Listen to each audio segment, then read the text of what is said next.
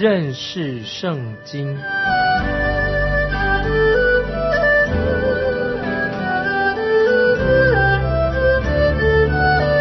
认识上帝的话，把上帝的话带到全世界。本节目是由认识圣经机构和环球广播电台联合制作，欢迎收听。亲爱的听众朋友，你好，欢迎收听认识圣经。我是麦基牧师。现在我们要来看罗马书第二章第三节。你这人呐、你论断行这样事的人，自己所行的却和别人一样，你以为能逃脱神的审判吗？有一个人写了一篇文章，很引人注目，说到人有四种想要钻律法漏洞、想要逃罪的一个方法。第一个就是说，你不要承认那些还没有被发现的罪；第二，你在法庭的时候想办法逃走、逃出来；第三，你被捕以后被抓到了，那么你要利用法律的技巧去阻碍、瘫痪这个法律的程序；第四，已经定罪以后，已经被关起来以后呢，那就想办法去逃狱、逃出来，就隐姓埋名的过日子。听众朋友，这四个方法你觉得有效吗？可是要知道，当神审判我们的时候，这些方法都用不上。为什么呢？第一个，你的罪一定会被神揭发出来；第二个，你逃不过神的法网；第三，你不可能走这个法律的漏洞，你没有办法的；第四，你根本不可能逃狱，没有可能的。新约希伯来书二章三节说得很清楚，希伯来书二章三节说。我们若忽略这么大的救恩，怎能陶醉的？不可能陶醉的。听众朋友很注意。接下来我们看罗马书二章四节，还是你藐视他丰富的恩慈、宽容、忍耐，不晓得他的恩慈是领你悔改的吗？听众朋友要记得，神的恩慈、宽容、忍耐是领我们悔改的。当我们认识到神的恩慈的时候，我们一定会在神面前俯伏下来，安静下来，在神面前悔改。相反的，一个人如果不在神面前悔改的话，他就会离开神越来越远了。在旧约诗篇的作者，就是诗篇七十三篇那个作者，他自己看到恶人好像平安无事，好像神没有去惩罚他们，所以他心里面就很不平。现在我们来看诗篇七十三篇三到五节。九节还有十七节，听众朋友，其实你可以把整个诗篇七十三篇看一遍，这是一个非常好的诗篇。现在我来念三到五节、九节、十七节，这样说：我见恶人和狂傲人享平安，就心怀不平。他们死的时候没有疼痛，他们的力气却也壮实。他们不向别人受苦，也不向别人遭灾。他们的口亵渎上天。他们的舌毁谤全地，等我进了神的圣所，思想他们的结局啊！听众朋友要注意这个诗篇七十三篇所讲的，听众朋友，这些人一定会受到神公义的审判。听众朋友，如果你是一个世上的人，或者一个远离神的人，不要以为说，哎呀，这个牧师啊，或者有人就劝告你说啊，没事没事，一切都没事，一切平安。但是要注意，如果你不信耶稣基督，你所有的盼望就只有在今生。那么你就可以去玩吧，那么你可以尽情的吃喝玩乐。如果你要这样的过日子，那你就趁现在玩个痛快吧，因为你明天就要死的。亲爱的听众朋友，其实你应当悔改归向神，因为我们都需要一位救主。神的恩慈乃是要引导你归向真神。接着我们看罗马书第二章五节。你竟任着你刚硬不悔改的心，为自己积蓄愤怒，以致神震怒显他公义审判的日子来到。如果听众朋友你还没有得救，我就要告诉你，你需要知道我们的神实在对我们人已经太好了。神其实在一直已经在祝福你。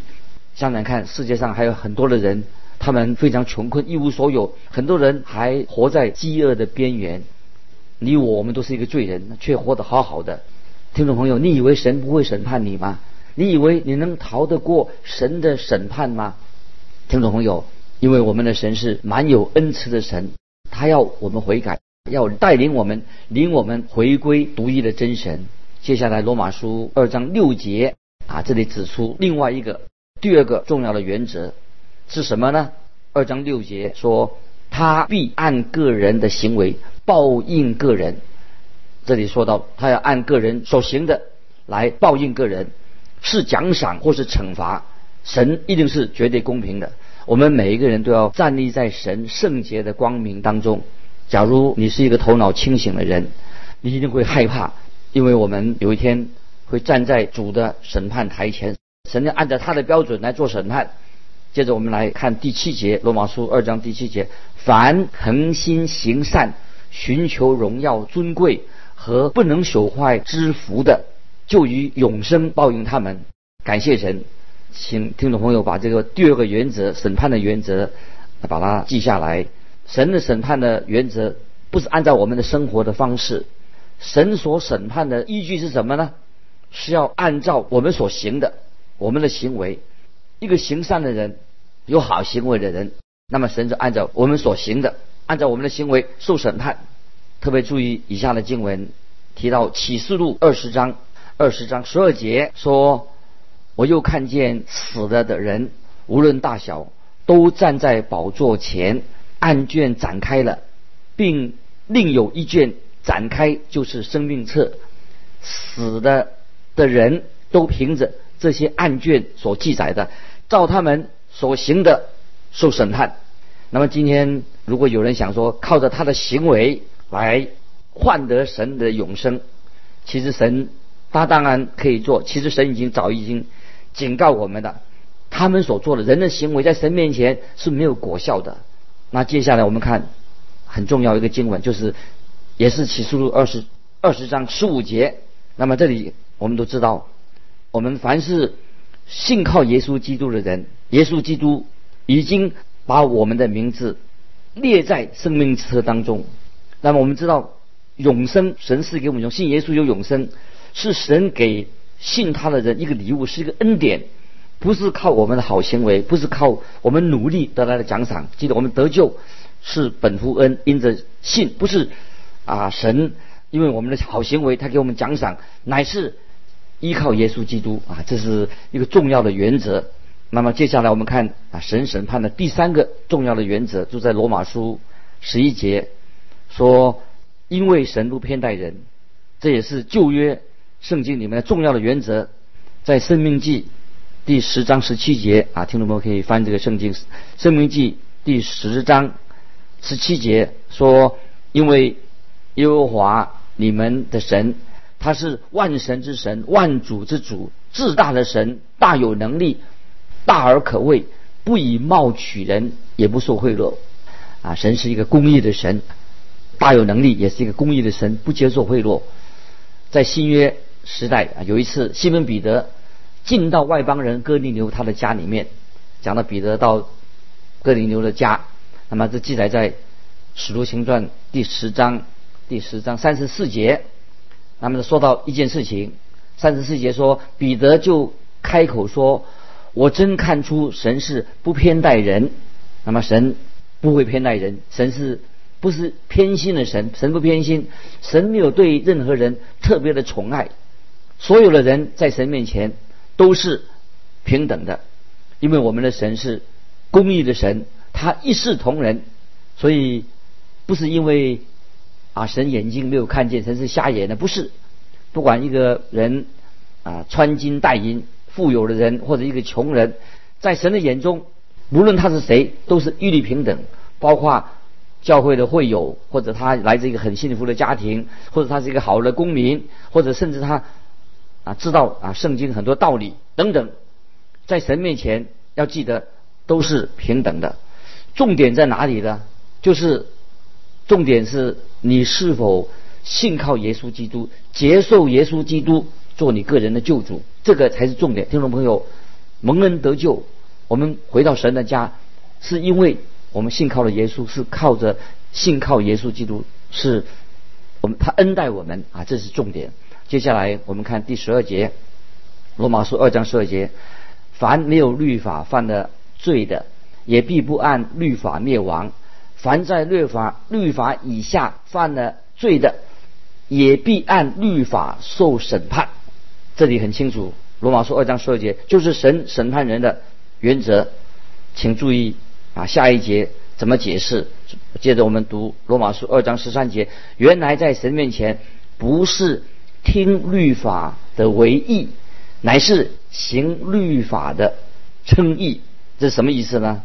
有人问说：那么那些还没有信主的人、不信主的人，或者那些异教徒，因为他们从来没有听过耶稣基督的福音，他们也所以他们也没有接受耶稣基督，难道他们就沉沦了？他们世上了吗？是的，很清楚的说，是的，他们是世上的人，因为。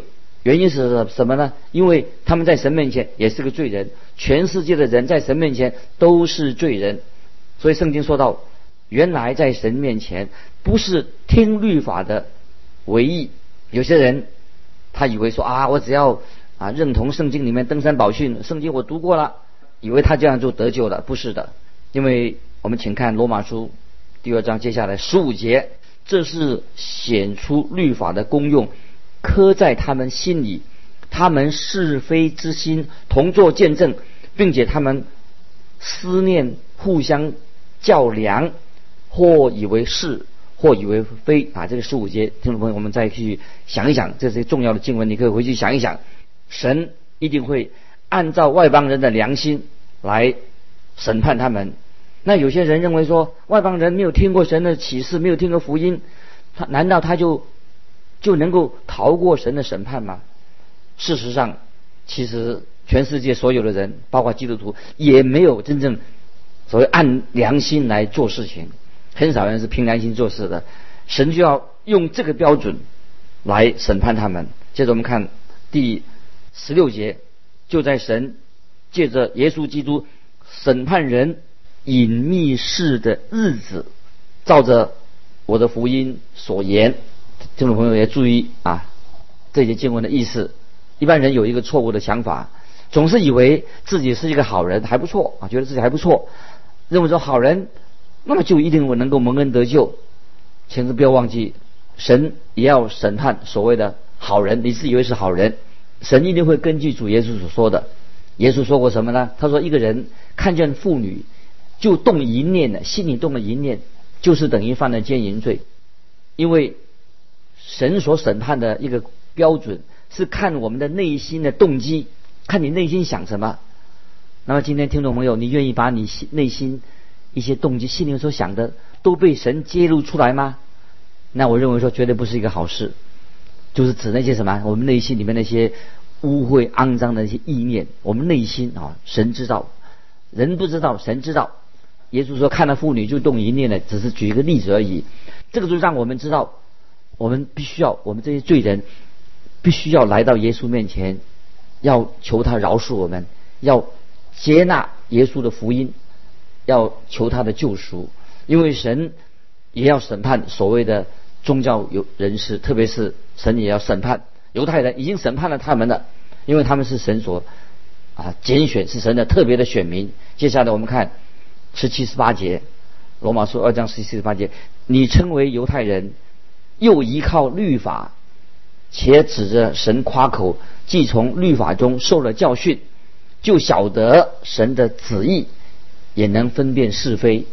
啊，这句话分辨是非也可以做这样的翻译：喜好、喜爱那美好的事啊。分辨是非可以说翻译成也喜好那美好的事。听众朋友，我们人其实并不能靠近依靠。宗教来得救，信哪个教啊？信某某宗教，不能够依靠宗教得救，因为这样你你会觉得很骄傲，就自己很骄傲、很自满的。其实心里面得到神亮光啊，有亮光，有了亮光怎么样？就要有受到更严格的审判跟定罪。因为你说你有亮光啊，靠着良心，其实你要受到更严格的啊神所定罪的。因为犹太人他们比外邦人。具有更多的优势，哦，犹太人到底跟外邦人相比的话，他们有什么长处呢？那么这一节经文说出了犹太人跟外邦人呢所比较的话，他有一些长处。第一个，他被称为犹太人；第二个，他依靠律法，他有律法；第三，他们可以指着神夸口来夸口；第四，他们也晓得这律法的内容；第五，他们能分辨是非。这个经文说出来了，他们分辨是非，能够喜爱美好的事情。接下来我们看罗马书二章，接下来十九二十节说什么？又深信自己是给瞎子领路的，是黑暗中人的光，是愚笨人的师傅，是小孩子的先生，在律法上有知识和真理的模范。那么这里提到犹太人他们的所得得到长处，既然他们有这个特权有长处，他们就该去行这五件事情。第一啊，他们应该是给瞎子领路的，他们应该是。黑暗在黑暗中人的光，那么他们应该是第三点，他们应该是愚笨人的师傅；第四，他们应该是小孩子的先生；第五，在律法上有知识和真理的模范，他们要去写做出来。接下来保罗就问问他们啊，听众朋友特别注意这个罗马书第二章二十一、二十二节这两节的经文，这样说：你既是教导别人，还不教导自己吗？你讲说人不可偷窃。自己还偷窃吗？你说人不可奸淫，自己还奸淫吗？你厌恶偶像，你自己还偷窃庙中之物吗？在这里，保罗提出三项一般人所犯的罪啊，我们来想想，第一个就是我们大部分人都是不不守道德，是一个不道德的罪。第二个啊，我们是心里有这种邪淫啊，淫荡的心。那就是人都是不仁不义的。第三点说到拜人就是喜欢拜偶像。那么经文圣经说了说你还不教导自己吗？你照照镜子啊，你应该教导教导自己。意思就是说你常常去教导别人。那么你有做到吗？今天我们做老师的、做牧师的、做传道、做基基督徒的，我们教导别人，你自己有做到吗？今天我们大多数的人啊，大概包括也许听说我也在内啊，我们说了很多。做了，其确实很少，所以圣经也告诉我们说，啊，叫人不要偷窃，你自己还偷窃庙中之物吗？当犹太人后来因为他们犯罪被掳到巴比伦去以后，当然圣殿被毁了，圣墓也被掳去了。从此以后，他们虽然犹太人再也不敢拜偶像了，可是犹太人却学会了在异教徒的庙里面。学了异教徒在庙里面做生意的手法，犹太人很会做生意，也学了做买卖的手法。那么像今天有些基督徒，他们做生意的时候、做买卖的时候的手法怎么样？不晓得是不是很正当？我肯定有些基督徒他们做生意的手法，肯定在教会里面会被定罪的，不敢在教会里面公开淫荡色情的罪。第三，这是拜偶像的罪。那么第一章罗马书第一章也已经提过了。拜偶像的罪是犹太人所犯的最可怕、最大的一个罪，没有什么罪比这个拜偶像更严重的。但是我说，我们今天基督徒是否也犯了啊这样的罪啊？羞辱了耶稣基督啊？我们常常羞辱我们的主耶稣，这也是一个很重大的罪，跟犹太人一样。接下来保罗要提出一件非常非常啊重要的事情啊，请听众朋友特别注意。现在我们看二十五节，二章二十五节，你若是行律法的。割礼固然与你有益，若是犯律法的，你的割礼就算不得割礼。割礼是什么呢？就是摩西律法里面的要犹太人所遵循的一个一个标记，但是它只是一个标，单单是一个标记而已嘛，就是守个守个割礼嘛？其实这个割礼的仪式本身并没有什么特别的功效，因为割礼为什么要受割礼的？犹太人受割礼是要修律法。那么，可是现在，他们说受了割礼却是违背了律法，他们却是违背了律法，那么就使了这些原来这个割礼是意思是好的，使割礼受到蒙羞，割礼就蒙羞了。那本来是割礼是一个神圣的啊礼节礼仪，却变成亵渎神的啊，变成亵渎神的。本来是一个神圣的礼仪，现在变成。因为他们受了割礼，变成这割礼是亵渎神的，这个也可以应用在今天我们啊教会的圣礼当中。啊，比如说洗礼，洗礼本是教会的一个很重要的圣礼之一。那如果把洗礼只当成一个外表的行为，而且人的内心并没有改变，如果洗礼的人根本就没有蒙恩得救，也没有行为上没有好见证，而且成为别人的笑柄，所以，那么这个洗礼原来是表示一个人已经信了，所以他就接受洗礼，但是他却没有好行为，那么没有好见证，那不是给那些不信主人作为看笑话的吗？所以教会的这会有制度也是一样，有些教会的会有弟兄姊妹的行为成为。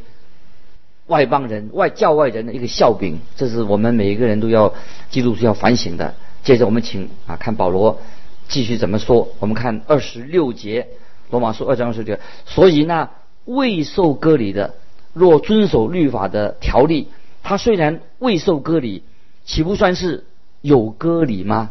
那么这个在这里我要把刚才我们读过的经文，我们要做一个比方啊。我我妻子，我跟我妻子结婚的时候。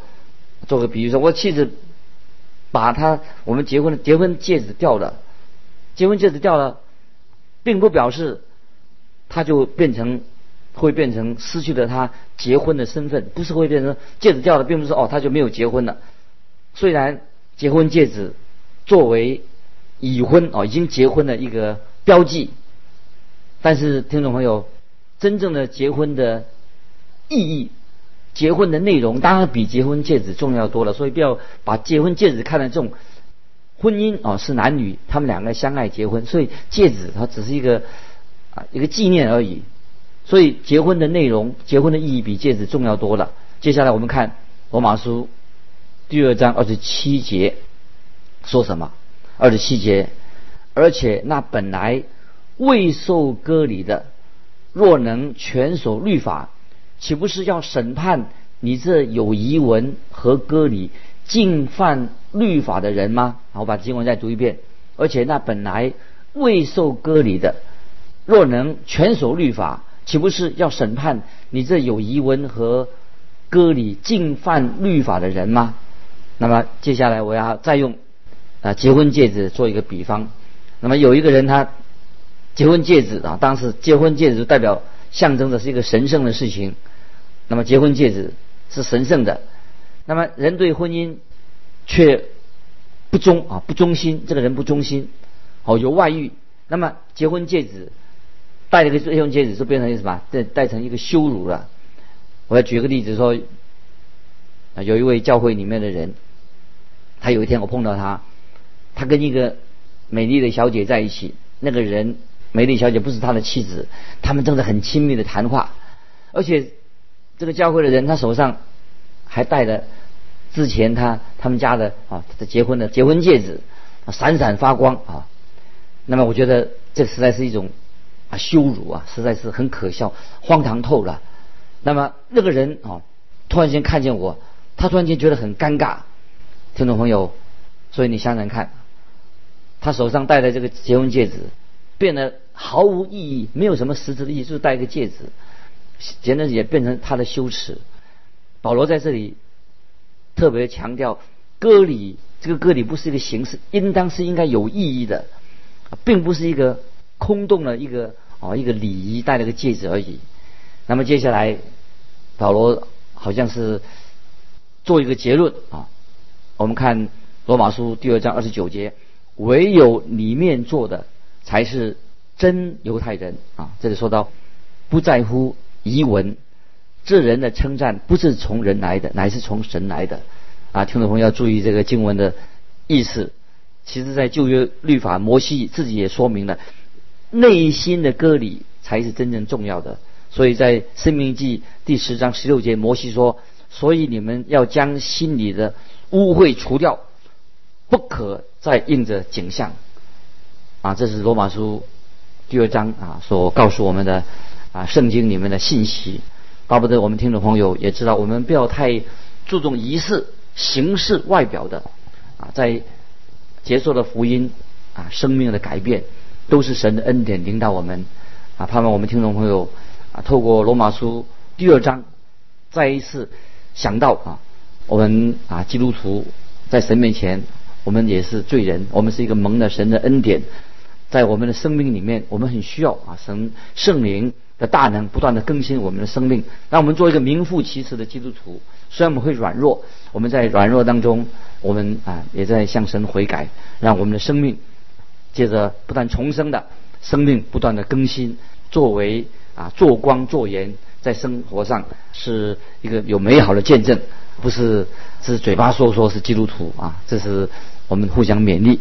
欢迎听众朋友啊，如果你有感动、有问题，欢迎你来信寄到环球电台认识圣经麦基牧师收。愿神祝福你，我们下次再见。